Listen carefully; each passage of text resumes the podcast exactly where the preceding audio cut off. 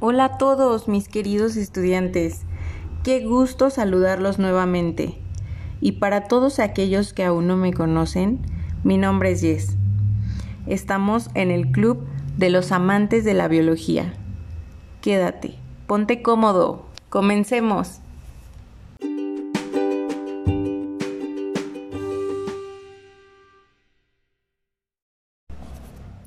Bien, pues el día de hoy vamos a comentar cómo es que aprendemos gracias a las actividades experimentales.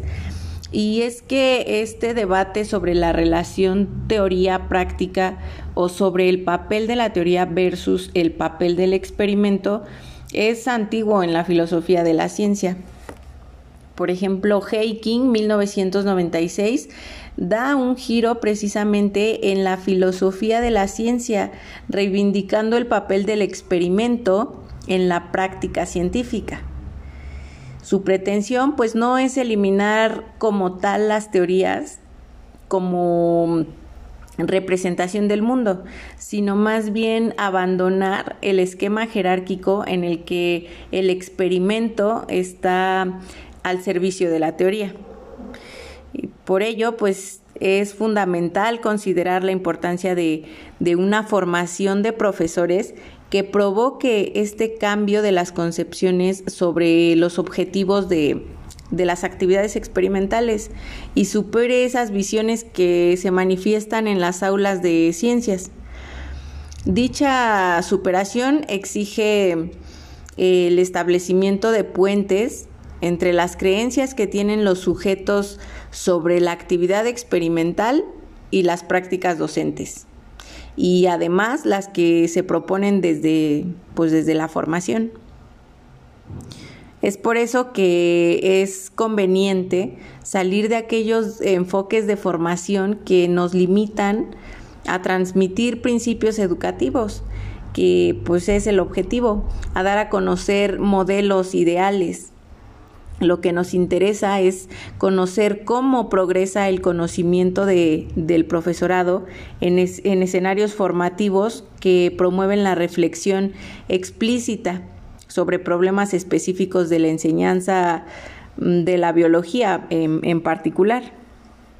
En el marco de, las actividades de creación y fundamentación de hipótesis didácticas, eh, no se construyen espontáneamente.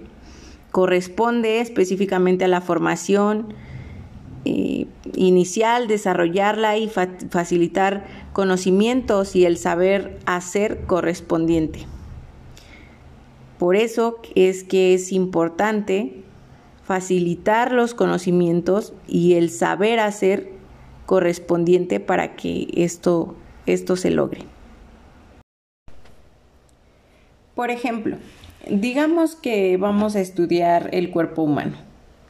Bien podemos hacer eh, del tema algo sencillo y divertido para nuestros estudiantes con actividades experimentales, desde, no sé, representar cómo bombea el corazón o el proceso de la digestión o los movimientos de nuestras manos.